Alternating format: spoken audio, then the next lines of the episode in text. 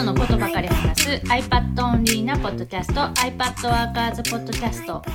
今日は iPad を使って気分転換するっていう話をします。iPad で気分転換？なんかゴリゴさんが最近 iPad でポッドキャストのその音声編集をするようになったんだけど、まあそれによってなんかすごい iPad でできるのいいいいみたいなことを言ってて、まあ、前にもちょっとそのフェライトっていう、まあ、ポッドキャスト専用の音声編集アプリを iPad で使ってその作業をするようになったっていう話をしたんだけど、まあ、もうちょっとさ、その大きな目線というか、なんでその iPad でやれるといいのかみたいなちょっと聞きたいな。なんで iPad でやれるといいのか。えっと、まずね、一番大きなところはね、感情的なところで、iPad が仕事に役に立っているという実感が得られるということが、まず結構かん、あの、気分がいいみたいなやつがあったりして。ああ、その、もともと、まあ、ゴリゴさんの iPad の使い方として、まあ、一番多かったのがやっぱ、あの、消費コンテンツ商品に使うっていうので、あの、漫画を読むとか、えっ、ー、と、動画を見るとかに、まあ、主に使っていた。で、そこから、まあ、Apple Pencil を使うようになってからは、読書メモにこう iPad を使うようになってきた。うん。で、まあ、あともう一個仕事ではないんだけど、その音楽の道具としても使うようになってきていて、まあ、それに加えて、その、仕事道具としてちゃんと役に立っているという感覚が嬉しいみたいなのがまず一つあって、で、その上で仕事道具として iPad を使ってみると面白かったのが、えっとね、普段と違う場所でナチュラルに仕事ができるようになったっていうんかな。えっと、普段パソコンの前にいる時に、ポッドキャストの編集もしていたので、まあ、あの、ポッドキャストもずっとパソコンの前にいたような感覚があるんだよね、自分が。で、えっと、まあ、なんだかんだ一番便利なのは、そのパソコンの前にいてなんかする時なんだけど、やっぱさ、ずっと、ずっといると、その飽きるという乱雑な表現になるんだけど、よりも、あの、例えば、お昼ご飯が、を食べて、仕事をしようと思うんだけど、なんか、ちょっと気が乗らないなとかっていう時に、ここに iPad があるからちょっとポッドキャストでもやっておくかって思うことで、それもね、やっぱ気分がいいというか、なんか気が乗らないけど、今俺は仕事をしているからいいんだなみたいに思えるみたいな感覚もあるかもしれない。そういう意味で言うと、その気分転換ができつつ、気分転換であると同時に、なんかね、やっぱ、えー、仕事をしている感がどこでも得られることが意外と良かったのかもしれない？なんかあれかなってそういう話を聞くとさ、こう iPad を持ってても、なんかその、うまく使えてない感みたいなのがずっとその潜在的にあって、で、読書メモに使うようにはなったけど、すごいその限られた使い方というかさ、えっ、ー、と、使うアプリは1個だけだし、まあそれに延々とその書いてる。で、まあ読書自体が直接その、うんと長い目で見ると仕事につながるとは思うんだけど、直接それがダイレクトに仕事になっている、その成果として、えー、生まれるわけではない、読書メモが。うん。だから、えっ、ー、と、なんかその宝の持ち腐れ感？そうね、あの、宝の持ち腐れ感で言うと、えっと、読書メモにしても動画にしても漫画にしても、あの、マシンパワーが大して必要ないんだよね。で、ポッドキャストは結構 CPU の性能がそのまま快適さに大きく依存する部分でもあって、ひょっとしたら今言われてやけど、そういうとこも関係してるのかも。なんかあの、コンピューターを有効に使えている感。そうね。そう言われると、その、コンテンツの消費とか、まあ、ウェブを見るとか、メールを返信するとか、まあ、テキスト操作で何かをするとか、まあ、手書きでもその、うんと、ノートアプリに手書きでこう書くとかって、まあ、そこまで iPad のその、マシンパワーが必要ではないところで、マシンパワーがもろに影響してくるのって、やっぱりその音声編集、えー動画編集、あとは高度な、えっ、と、お絵描きというか、あの、描画、グラフィック系のその表現が必要なもの。と音楽かなって。まあ音楽、音声に含まれるああ、音声に含まれる。うんうん。だそういう作業をする人にとっては、やっぱりその今ある iPad のモデルの中で、プロモデルを選ばないとその厳しいというか、えっと、快適にあの作業ができないとかっていうのはあるけど、ただあの多くの人が一般的なね、多くの人にはそんなもん必要なかったりするんだよね。それは事実だと思う。で、結局、えっ、と、まあ、iPad を買うときに、どれ買ったらいいのかがわからないとか、その、まあ、いいの買ったんだけど、全然その、使えてないみたいな。それを認識してる人もいれば、まあ、してない人もいるんだけど、でもなんか潜在的にはなんかもったいないな、みたいなのがあるんじゃないかなっては思う。そう、そのもったいないなって、なんとなく感じていたことを有効に活かせていて、その iPad をうまく使ったワークスタイルが実践できているということがひょっとしたら嬉しいのかもしれない。うん。なんか理想に一歩近づいたみたいな？そう。で、最近それで言うとね、いい意味でね、あんま机の前で仕事をしていなくってね、それはなんか、最近の自分の実感で言うと、あの、すげえ感覚的なものなんだけどさ、なんか結構気分が良くって、結構いっぱい遊べるようになった気がして、いろんなね、その目の前の小さいところから解放されたような感じがする。で、代わりに、そのいろんな人に会うようにするとか、会って話すようにするとか、なんか外に出ることができるようになった。だいぶ間にいろんな要素は挟まれているけど、え iPad のおかげで外に出ることができるようになりましたと言えるかもしれない。それにね、近いことは、結構昔のその iPad で仕事をするとか、iPad を使うといいよっていうのを言ってた時に、その iPad って、一緒に使うアクセサリーによって結構その携帯を変えられるというか、使い方？使うその姿勢を変えられるのが、まあ、iPad の強みの一つだと思ってて、ペンと一緒に使えばその紙のノートみたいな感覚で使えるし、キーボード、マジックキーボードとかにつければ、ノートパソコンにま近いようなものとして使えるし、えっと、何にもつけない状態だったら、例えばその iPhone とかのスマホのちょっと画面の大きい版みたいな感じで使えるしっていう、その形を変えれる、しかも手軽に変えれるっていうのが結構魅力的だと思ってて、まあ、最近自分の場合さ、部屋が寒すぎてリビングで仕事をするというのをあんまりしないんだけど、あったかい時期は、なんかリビングのソファーに座りながら、結構ダラダラしながら、でも iPad でこう考え事をするとか、まあ仕事、ちょっと音声入力とかフリック入力とか使ってテキストのその構成というか文章を作成するとかしてて、あんまりその2階の仕事部屋のその机の上でかっちり座って作業をするっていうのをあんまりしない感じでちょっと前からずっとやってるって感じ？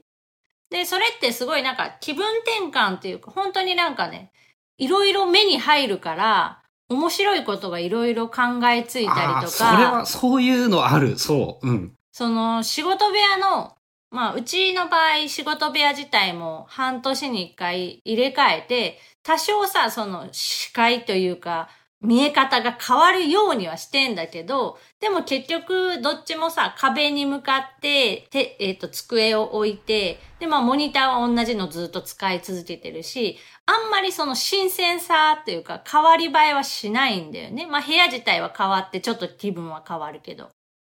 で、それに対して iPad を使うことで得られる、その、いろんな場所、どこでもキッチンでもいいし、その、こたつのテーブルでもいいし、まあ、ソファーに座ったそのテーブルのない場所でもいいしっていう、そういう自由度によって、いろんな場所で、えっ、と、作業ができる、動けるっていうところが、すごいなんか新鮮さを生むみたいな。なんかね、こういうのってね、自分の中で定期的にいろんなことがサイクルしていて、例えばいろんな場所で場所を変えて仕事をすることで書けるようになるみたいなニュアンスだったり、いつもと同じいつものルーティンを踏むことで毎日が安定していろんなことができるみたいな考え方をする時期もあったりして、最近たどり着いたのは、えっ、と、外部モニター付きのコンピューターの前にいる時間というのが、一番効率が高いことは確かなんだけれども、えっ、と、俺は一番効率が高い状態で8時間も働くことは不可能で、まあ、せいぜいその半分かな、多分。あの、全力が出せる時間はきっと4時間ぐらいしかなくって、じゃあ残りの4時間は、あの、効率が悪くてもいいとか、気分を変えるとか、なんかその、成果じゃないところに力を入れる、意識を持っていくとかの方が、えー、5年、10年っていう単位でより大きな成果を残せるような感じがしてきていて、なので iPad のポッドキャスト編集って別に早いわけでは多分ないし、えっと、楽なわけでもそんなにないんだけど、なんか、そういうことをもうちょっとやっていいんじゃないかなって思うようになったりもしてきたかな。すごいね。パソコンの前で、あの、真面目にっていうか集中してやんのが、その5時間？4? ?4 時間？あるのすごいね。自分の。あの、すげえ多めに見積もった。多分マックス4。でも4を5、5日間はできないと思う。春菜さんの場合、1日3時間っていうすごい緩いノルマでさ、1日3時間そのパソコンの前でちゃんとあの仕事をすればオールオッケーで、あとのまあ3、4時間分はあのどこで仕事しててもオッケーみたいな。まあ仕事ですらなくってもオッケーぐらいのめちゃくちゃ緩いスタンスで毎日を楽しく生きてます。まあ俺も最近やっぱ考えが変わってね、あの、極論、別に俺は仕事をするために生きているんじゃなかったっていうことが分かって、あの、前に書いたんだけど、その朝練をすることによってマインドが変わって、やっぱその効率を求めないとか、成果を最大化しないみたいなことを意識した方が、幸福に生きられて成果が最大化されるんではないかと思うようになってきた。そのあれなんだよね。その効率化するのは何のためかっていうと、例えば自由な時間を手に入れて、その自分の好きなことに、えっ、と、パワーっていうかエネルギーとか時間を費やすためっていうのなら、多分健全なんだけど、単純にその効率化だけを追い求めてしまうと、なんかちょっと違うよねっていうのはずっと感じてた。そう、単純にね、そう、あと、あと40年ぐらい人生があるからさ、やっぱだいぶゆっくりじゃないと40年持たんなって思ったとか、なんかそういう感覚もあるかもしれない。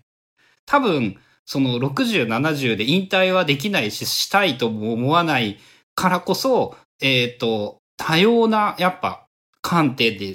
働けるようにするっていうことなのか。で、1日8時間かける5の4週40時間って、多分あれだよね。一般的にはもうちょっと休日を取ったり、えっ、と、有給みたいなものがあったり、夏休み、冬休みみたいな概念があったりすると、多分 8×5 の40時間って1週間の仕事時間として多すぎるような気がして、そこはやっぱもっと少なくするのを意識するぐらいにしないと、割と人類は無意識に働きすぎてしまう。そして結果、なんか視野が狭くなって効率が落ちてしまうような感じがしてきている。まあ、その効率化とか、その仕事をなんか、なんたらかんたらみたいなやつって、結局その狭い枠でしか多分見てないんだよね。その目の前に置かれた、まあ作業というか、依頼された分とかいう仕事だけを見れば、それはもちろん、その効率化して、早く終われ、終わったりとか、その大量にできたら、処理できたら、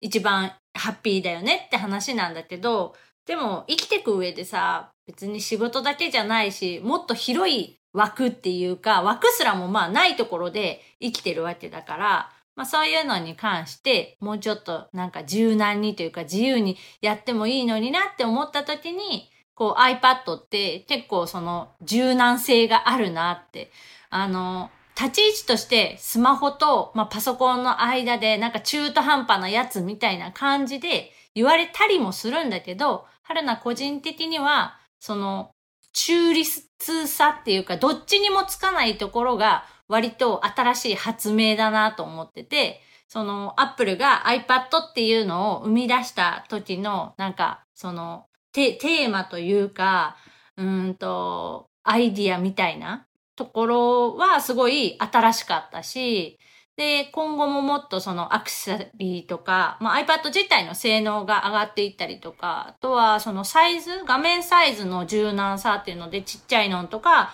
大きいの、今よりももっと大きいのとか、あとはその折りたたみとか、そういうのも言われてたりするから、まあ、そういうのによってもっともっと、あの、新しい使い方っていうか、なんて言うんだろう。そのいろんな場所に対応できるデバイスになっていってくれたらいいなと。あの12.9の折りたたんで開いたら倍になるぐらいになったら、ちょっと嬉しいね、それは。え、12.9が開きたい、開きたい。倍になるってこと ?24 うん、そうそとか。うそうそう。倍、そまあの計算そその計算にはならんけうんど、12.9開けたらだいぶ便利じゃない？めっちゃ重いよ、多分。ああのももっとだいぶ未来の軽い話。も妄想レベルの話なんだけど、12.9、まあ、あの、ディスプレイが、その、壁面とかそういうのでどうにかなるようになるとか、いろんな可能性があるからわからんけどさ、なんかあの、持ち運べるサイズで20インチを超えられると、すごく楽しくなりそうだなっていう。まあ面白そうだなとは思うけど、自分はあんまいらんかなってちょっと思っちゃうかも。俺最近、例えばなんだけど、17インチ MacBook とか結構いいなとか思ったりするんだよね。iPad も17インチぐらいあったらいいなとか、15とか。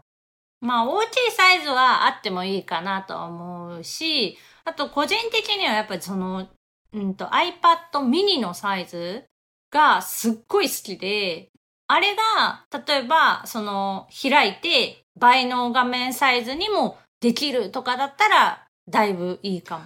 だと、極論、スマホいらんっていう人は増えるよね、多分。その、スマホ、これだけでコンピューターいいやって、あとアップルウォッチでいいやってなりそ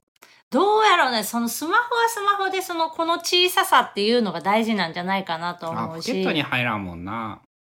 スマホというものを生活習慣として減らしていくという、だらだら見てしまうのをやめるためにはいいのかもしれないとか思うけどね。まあでも、ダラダラ見るっていう意味で言うと、iPad でも結局ダラダラ見れるからさ。それ春田がプロすぎるだけだと思う。俺寝っ転がって iPhone はできるけど iPad は多分ミニがあってもやっぱあんまできないと思うもん。いや、普通に、ミニなら快適にできるし、12.9でも結構ゴロってなれるな。うん、それはまあ各人によるのかな。うん。まあそんな感じで、えっ、とまあ iPad を使って、まあ気分転換するっていう、まあお話でした。気分転換どころかなんかそのやっぱ人生の価値観が転換されたぐらいな感じがするよ。めっちゃ広い話になったね。うん。番組への感想やリクエストなどは、シャープ i p a d w o r k e r s のハッシュタグをつけてツイートしてください。それではまた来週、iPadWorkers ポッドキャストでした。